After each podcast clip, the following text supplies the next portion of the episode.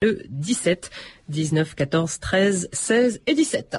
Vous écoutez France Inter, il est 14h03, c'est l'heure de 2000 ans d'histoire et c'est avec Patrice Gélinet, bonjour. Bonjour Claire et bonjour à tous. Aujourd'hui, l'origine des noms de famille.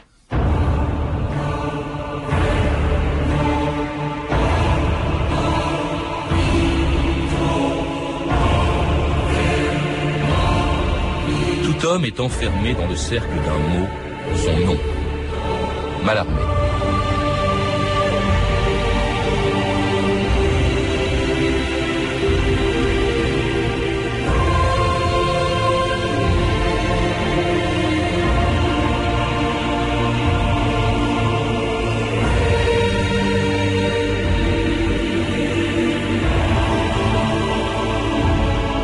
D'histoire.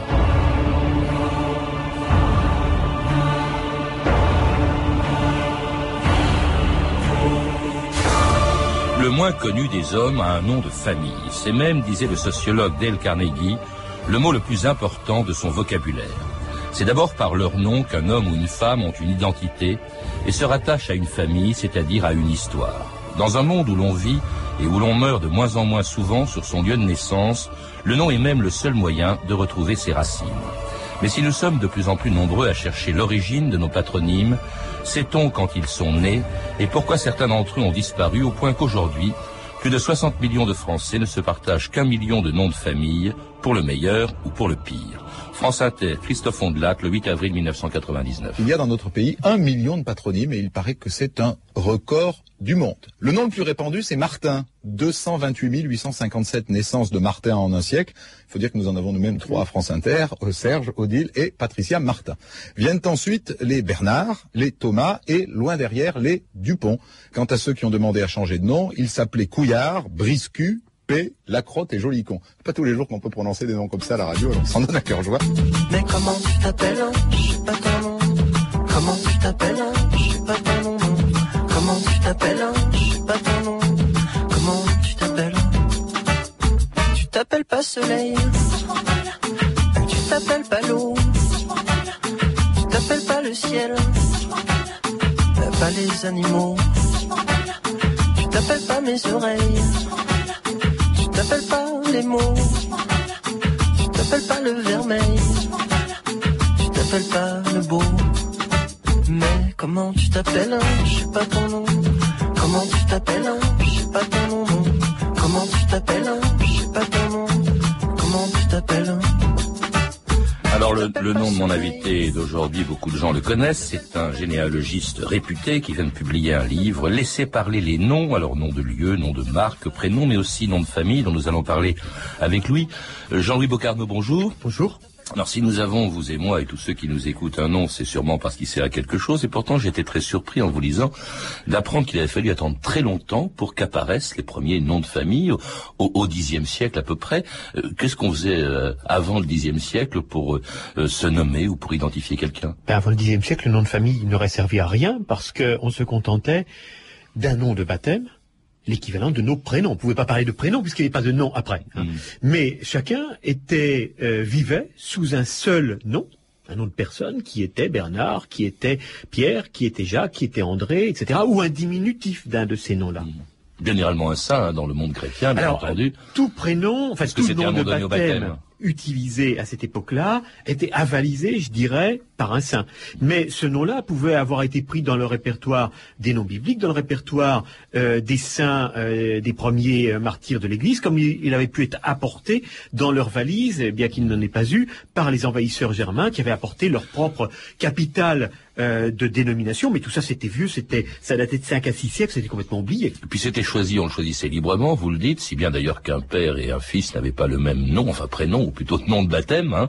il n'y avait pas de filiation par, par le nom. Et alors les noms Ah, apparaissent. ah, ah, ça serait à voir. Ah bon? Dans certaines familles, ici, dans les familles féodales, dans les grandes familles féodales, c'est comme ça qu'on arrive à, à retrouver, euh, par exemple, les ancêtres des Capétiens avant UKP, avant Robert le Fort. Ils deviennent les Robertiens, pour ceux qui étudient, et euh, c'est le prénom de Robert qui, se transmettant de génération en génération, a permis de savoir que euh, les ancêtres des Capétiens étaient des, des, des comtes et ducs de euh, sur les bords du Rhin.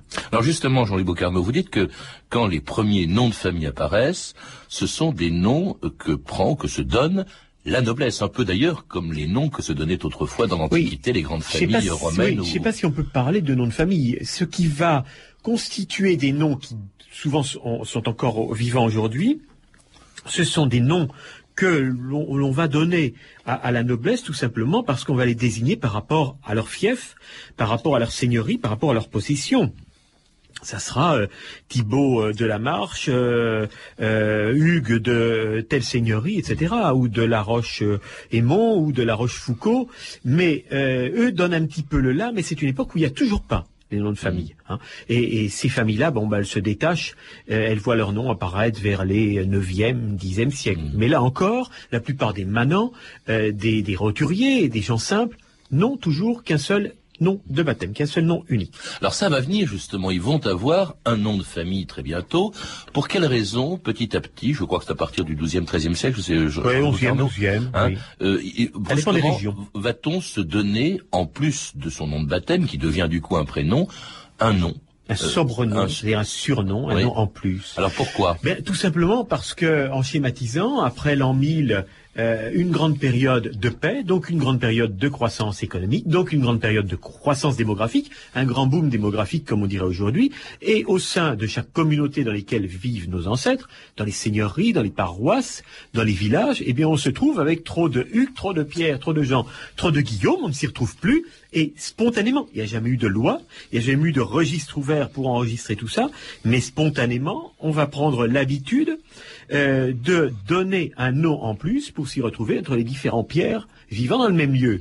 Donc, euh, il n'y a pas, si vous voulez, ça n'est pas choisi par la personne qui va être concernée, c'est donné par les tiers, par ses voisins, par les prochains, simplement pour pouvoir le distinguer de ses homonymes. Et en fonction de quels critères, Jean-Louis Bocarno, vous évoquez par exemple qu'on donnera un nom de métier à quelqu'un qui le pratique, hein, euh, tisserand, forgeron, cordonnier, etc. Euh, un nom aussi selon la place qu'il occupe dans la société dans une famille. Vous citez par exemple les vassals, les lemaîtres, les frères, les, les le physique aussi. Alors là, c'est à l'origine. Il y, a plusieurs répertoires, mais de toute façon, on ne sait jamais très bien à quoi ces surnoms ont rimé, en ce sens que parfois, euh, l'analogie ou euh, l'ironie pouvaient s'en mêler. On pouvait très bien pu surnommer quelqu'un le beau alors qu'il ne l'était pas du tout. Mm. Euh, comment comprendre Monsieur le Lièvre? Avait-il de grandes oreilles?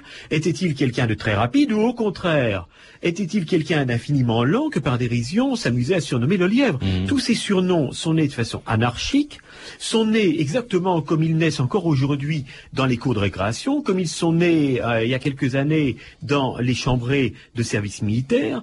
Bien souvent, le souvenir ne euh, s'en garde pas, et ces noms bah, ils naissent au petit bonheur, on peut jamais savoir si c'est à prendre au, au propre ou au figuré. Boucher pouvait être le surnom d'un boucher, mais ça pouvait être aussi le surnom d'un homme un petit peu cruel et sanguinaire. Thomas pouvait être un prénom repris du père ou du grand-père qui se prénommait Thomas. Ça pouvait être par rapport à saint Thomas le surnom de l'individu sceptique. Le physique Bon, mais à côté de ouais. ça, des noms, par contre, sont beaucoup plus clairs. Vous avez beaucoup de noms qui viennent tout simplement du lieu habité. Ça, euh, si vous voulez, si on balaie la France de l'Alsace à l'Aquitaine, on trouve euh, dans les pays de l'Est énormément de euh, noms venus tout simplement de prénoms et de diminutifs. Ces gens sont le petit Jean, euh, Pierret, Perrin, euh, Colin, qui sont le petit Pierre ou le petit Nicolas. Et on va trouver de plus en plus en allant vers le, le sud-ouest des noms venus d'un nom de lieu, en ce sens que, surtout dans les régions d'habitat dispersées, vous avez tous ces gens qu'on ne voit jamais au village, on n'a pas de prise sur leur vie, on ne peut pas leur forger, leur fabriquer un, un surnom sur mesure, donc c'est tout simplement Jean de Nusière parce qu'il arrive du lieu dit Nusière. Alors ça donne déjà euh, beaucoup de noms, euh, Jean-Louis Bocarno, et d'autant plus qu'il faut le rappeler, à cette époque, il n'y a pas une langue unique. Si on ne prend rien que le cas de la France, et il n'est pas le seul, il y a autant de langues ou de dialectes que de, que de régions, si bien qu'à partir du même nom, on va trouver euh, des tas d'autres noms différents selon la langue régionale. hein, à partir du même mot, tisserand, ça peut devenir tixier en Auvergne, tesser dans le Midi, tissot euh, dans le Jura, le forgeron, c'est le goff euh, En Bretagne, Bretagne. c'est Schmitt en, en Alsace, c'est en Smet Alsace, en Belgique. ouais. Euh, il devient Lefebvre dans les régions du Nord, avec parfois même des Lefébures. Mm. Il devient Fabre et Fabre dans le Midi. Il devient Fort dans le Sud-Ouest. Il devient Or en Gascogne comme Fernandez Hernandez. Le F et le H jouent un petit peu toujours à cache-cache. Euh, la France est une mosaïque. La France d'abord n'existe pas. C'est une une notion qui euh, est encore ne s'est pas encore imposée et dégagée. Une, une entité qui euh, n'a pas de réalité. Et euh, il elle est composée d'une mosaïque de seigneuries, de régions, de terroirs qui chacun chacune a son dialecte, son patois. Et Alors- les noms de famille se dégagent dans ce contexte-là. Et ils sont d'autant plus nombreux, en fait, que euh, l'orthographe de chacun d'entre eux va évoluer, euh, si tant est qu'on la connaisse ou qu'on puisse écrire son nom, et qu'il faut attendre encore longtemps donc pour que ces noms, vous le dites, de famille soient fixés par écrit sur des documents rédigés d'abord, bien sûr, par les seuls ou presque qui savaient écrire, les ecclésiastiques. Le registre paroissial. Bon. Alors, nous allons procéder. D'abord les noms. Euh, ma fille, disons, fille de maître Guillaume Dumoulin, son père, c'est moi. Et de Perrine de Bois-Croisé, c'est elle. De l'autre côté, Fanfan. Fanfan comment? Je l'ignore. Né où? Pas de souvenir? De qui? Alors là, mystère. Bon, alors, euh, vous mettez Fanfan, 5 pieds, 6 pouces, né à Paris. Envoyez les classes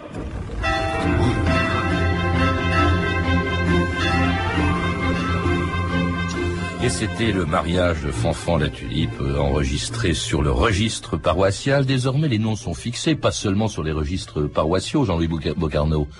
Ah, ils sont fixés. Non, ils sont pas fixés. Euh, petit à petit, c'est vrai, ils sont fixés, mais déjà uniquement, je dirais, phonétiquement.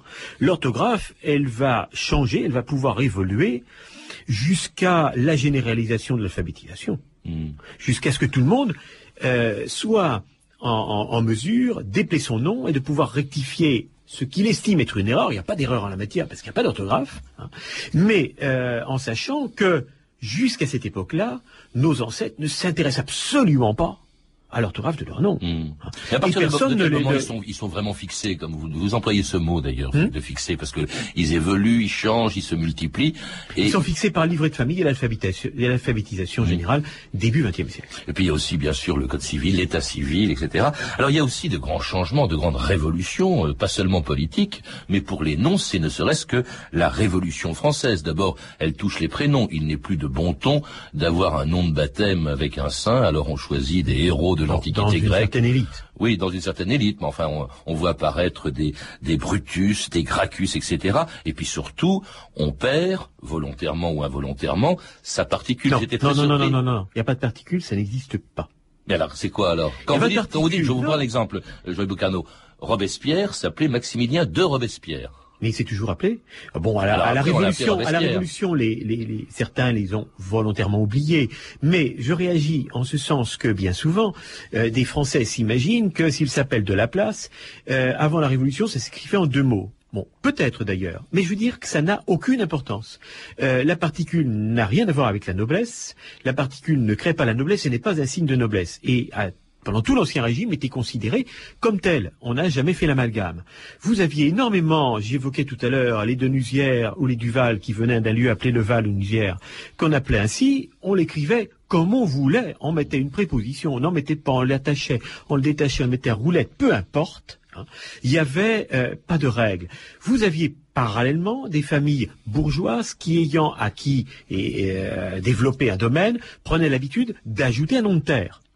Et la plupart du temps, enfin beaucoup de ces familles-là, arrivaient ensuite à être anoblis, et donc vous aviez une euh, un, petit peu euh, l'habitude, on avait on avait vu arriver euh, beaucoup de familles nobles avec un nom en trois parties. D'où des tas de, de, de, de gamberges que l'on a fait après coup en imaginant que euh, si avant la Révolution euh, le de la place était détaché, etc., c'est qu'on avait eu peur. Mais non, personne n'a jamais été très sensible à ça. C'est exactement comme les Leroy avec un Y, qui s'imaginent que c'est mieux de s'appeler Leroy avec un Y. J'ai appris quand même que l'accusateur public allait faire tomber la tête d'un grand nombre d'aristocrates qu'on connaît sous le nom de Fouquier-Tinville était un Fouquier de Tinville en fait. hein. Bon, enfin, on l'appelle plus comme ça. Alors arrive le- l'empire, euh, il y a une nouvelle noblesse, de nouveaux noms qui, qui apparaissent. Il y a aussi une chose très curieuse qu'on ne sait pas bien, c'est que euh, Napoléon avait demandé euh, à ce que le nom des Juifs soit fixé. Pourquoi il ne l'était pas, Jean-Louis Boucarneau Non, il l'était pas. On était un petit peu dans la communauté juive qui était très très limitée. Il y avait quoi, à peu près 40 000 juifs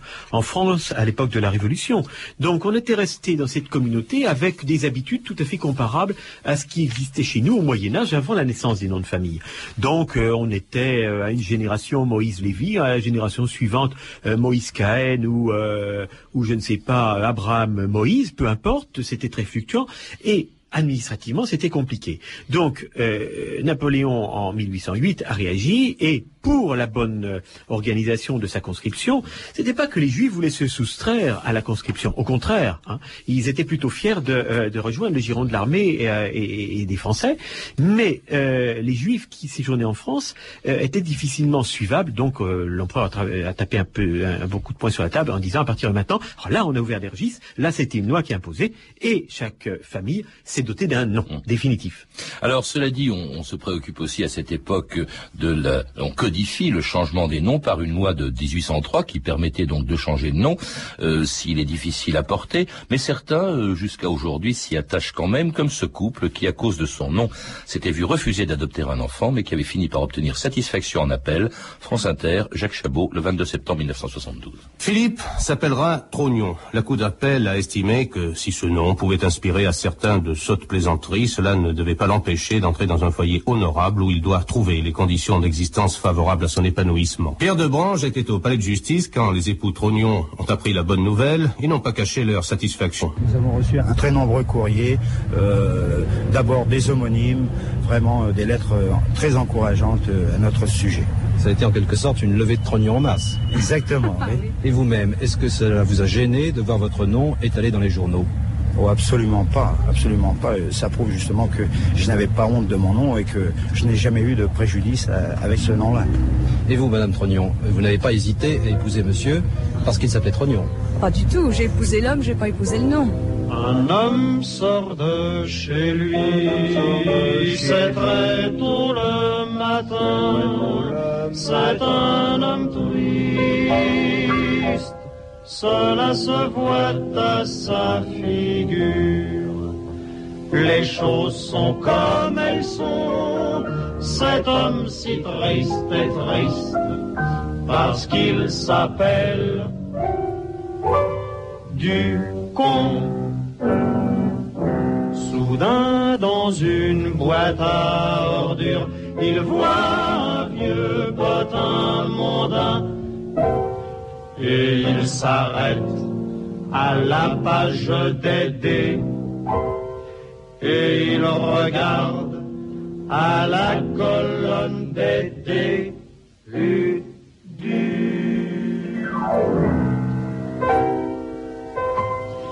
Et son regard d'homme triste devient plus gai, plus clair.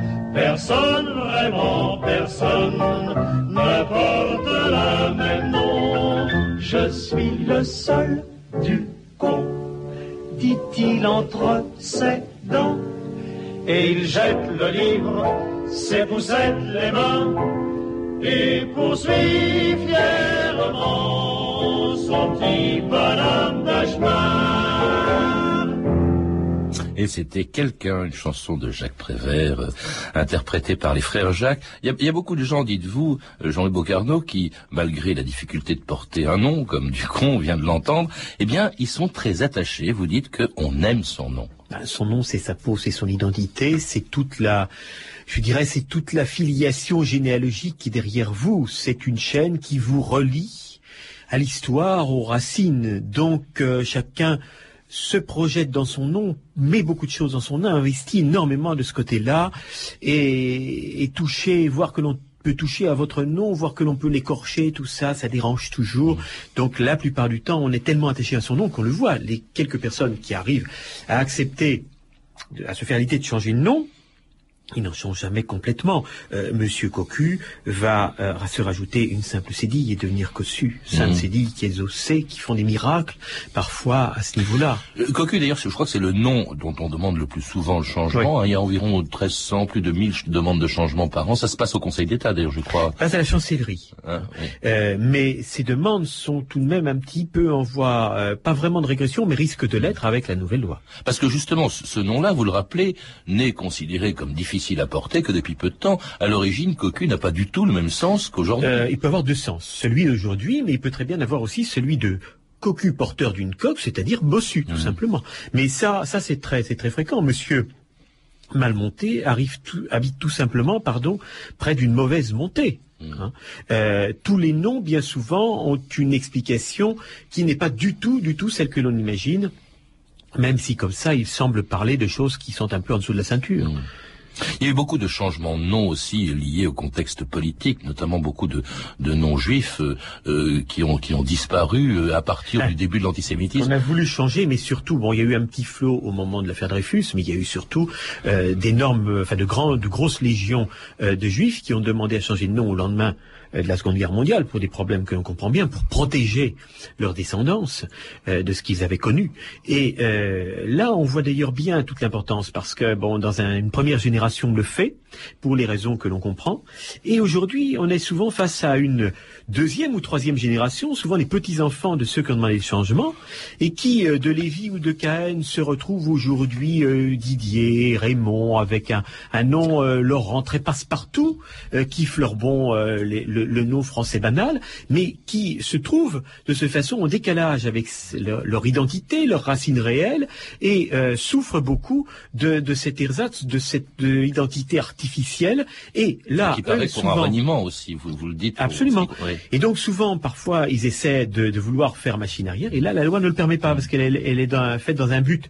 Elle est autorisée euh, pour euh, permettre l'intégration à la communauté nationale et non pas la démarcation par rapport à la communauté nationale. Jean-Louis Bocarno, depuis euh, le début de cette émission, quand on parle des noms, on ne parle que des patronymes, c'est-à-dire que c'est le nom du père ou c'est le nom du mari. Euh, bon, maintenant, les choses sont en train d'évoluer, mais à quoi correspond le fait que une femme perd son nom, non pas par la loi, pas, non pas parce qu'elle demande, pas seulement parce qu'elle se marie, elle perd son nom de jeune fille, de même qu'un enfant est automatiquement l'enfant de son père, si je puis dire, ça, par ça son nom, en vient cas. d'une coutume. Le code civil même ne l'a jamais enregistré euh, noir sur blanc. Ça vient d'une coutume très très ancienne. Et ça vient euh, des mœurs et des mentalités d'autrefois, où l'homme, à tous les niveaux, euh, l'emportait. La femme était considérée comme un enfant de son mari, comme une mineure. Elle devait, pour tous les actes qui euh, pouvaient l'engager, être autorisée de son mari. Lorsque le généalogiste fréquente voit des actes de baptême du XVIe siècle, il y en a quelques-uns, toutes les communes n'en possèdent pas, mais on arrive à en trouver quelques-uns, il voit, même encore au XVIIe d'ailleurs, au début du XVIIe, il lit que l'enfant, le, le curé écrit que l'enfant est né fils d'un tel, est né du corps de telle femme. Donc la femme, elle est là, elle prête son corps pour recevoir la semence du mari, mais elle n'y est pas pour grand-chose. Alors justement, les choses ont changé euh, à plusieurs reprises, et notamment euh, il y a deux ans avec une loi France Inter, Émilie Flao, le 22 février 2002. Désormais, les parents, qu'ils soient mariés ou non, pourront choisir pour leur enfant le nom de la mère, celui du père ou le double nom dans l'ordre qu'ils souhaitent. La loi ne sera applicable que dans 18 mois pour laisser le temps à l'état civil de s'organiser. Anne-Claire, qui est enceinte de 5 mois, devra donc attendre un peu car elle compte bien donner à son enfant son nom et celui de son mari. Elle l'a expliqué à Bénédicte Couret. Je trouve que c'est important de garder la, la traçabilité, euh, de savoir d'où on vient. C'est une question d'identité, de mémoire. C'est vrai que moi, je suis assez sensible euh, à qui sont mes parents, mes grands-parents, à d'où je viens. J'aimerais bien transmettre un petit peu ça euh, à mes enfants.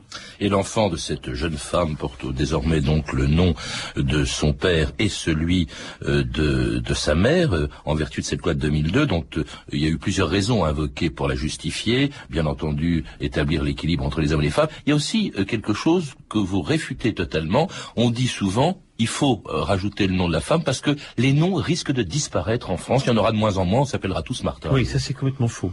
Euh, ça vient d'une enquête qui avait été commencée d'être menée et qui n'était pas terminée en 1975, qui avait fait un petit peu parler d'elle. Mais depuis, euh, des, des personnes beaucoup plus compétentes et autorisées ont rebûché la question et ont démontré que non, non, non, euh, n'en déplaise à ceux qui aiment bien les, les manchettes à sensation, le capital le corpus nom- enfin, patronymique français ne risque pas grand-chose. Et oui, des noms septèmes en général, ce sont les variantes orthographiques ou phonétiques euh, très rares d'autres noms beaucoup plus courants. Il y a plus de noms qui naissent que de noms qui disparaissent Ah, non, hein, dans les sondages. Pas non vraiment. Mais par contre, si cette loi est, à- enfin, est- connaît du succès, on risque de voir beaucoup de naissances de noms, puisqu'on va avoir toute une floraison de noms euh, doubles, de noms accolés, qui n'existait pas. Mais bon, ça c'est sans compter. Et quand les gens se marieront, ça fera des dons quadruples, si je puis dire aussi. Ah non, non, non, ça s'arrête là. Pour les enfants, Euh, ça s'arrête là. il faut choisir. Alors, Mais c'est quand même choisir entre la- le père et la mère, ça sera pas facile.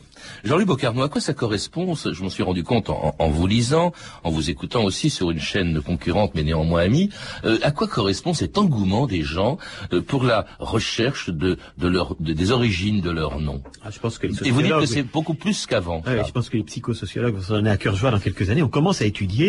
Euh, ça correspond surtout, euh, en, en gros, la principale motivation, c'est une recherche de racines euh, et elle émane des urbains, des suburbains, des rurbains, de toutes les, les personnes qui, euh, dans un premier temps, euh, ont essayé de retrouver un petit peu une identité par l'habitat pavillonnaire, etc., puis qui se rendent compte que bon, euh, non, c'est pas vraiment ça, et que en revanche, s'ils sont S'ils habitent Villiers-sur-Marne ou Blagnac, eh bien, ils ont des racines ailleurs, dans un terroir, et un jour se disent que ben, ces racines doivent être retrouvables. Mais on après, ça fait d'huile, parce que la généalogie, c'est un, un nouveau loisir culturel qui monte, qui monte, qui monte, mais c'est aussi, ça tient de la collection, ça tient de puzzle, ça tient de l'enquête policière. Donc, en général, ça fait d'huile, c'est très contagieux. Puis peut-être aussi, je sais pas, on vit dans un monde sans repères et que ça, ça en Ça en est fait partie, bien sûr. hein. Bien sûr, bien sûr. Merci en tout cas beaucoup Jean-Louis Bocarno de venir d'être venu nous parler donc de, de l'origine des noms euh, que l'on retrouve aussi dans votre livre passionnant Laissez parler les noms. Euh, il s'agit des noms de lieux aussi, des noms des prénoms, on n'en a pas parlé, des noms de marques, mais aussi des noms de famille dont nous allons parler aujourd'hui. Donc Laissez parler les noms, un livre sur l'origine des noms qui vient d'être publié aux éditions Lattès. Vous avez pu entendre un extrait du film Fanfan la tulipe de Gérard euh, Krasvik avec Vincent Pérez et Pénélope Cruz, disponible en DVD chez Fox Pathé Europa. Et toutes les autres archives étaient tirées de l'INA. Ces références sont disponibles au 3230, 34 centimes la minute ou sur franceinter.com. C'était 2000 ans d'histoire. Merci à mes équipiers dont les noms évoquent toutes les régions de France. Et d'ailleurs, Pascal Baldassari, Clotilde Thomas, euh, Claire Destacan, Claire Tesser, hein, for- c'est Tisserand, c'est ça hein, Voilà. Violaine Ballet, Caroline Chaussé, Amélie Briand. hein, vous pourrez faire tout un livre sur ces noms. Et même la Tchécoslovaquie avec notre réalisatrice Anne Kobila, qui paraît que ça veut dire crotte de cheval, je crois. Voilà, je, je rappelle que notre émission est rediffusée la nuit entre 3h et 3h30. Demain, dans 2000 ans d'histoire, nous recevrons Jack Lang pour son livre sur Nelson Mandela. Mais tout de suite à 14h30, moins 4 secondes, 3, 2, 1, 0 sur France Inter, notre ami Eric Oswald. Voilà encore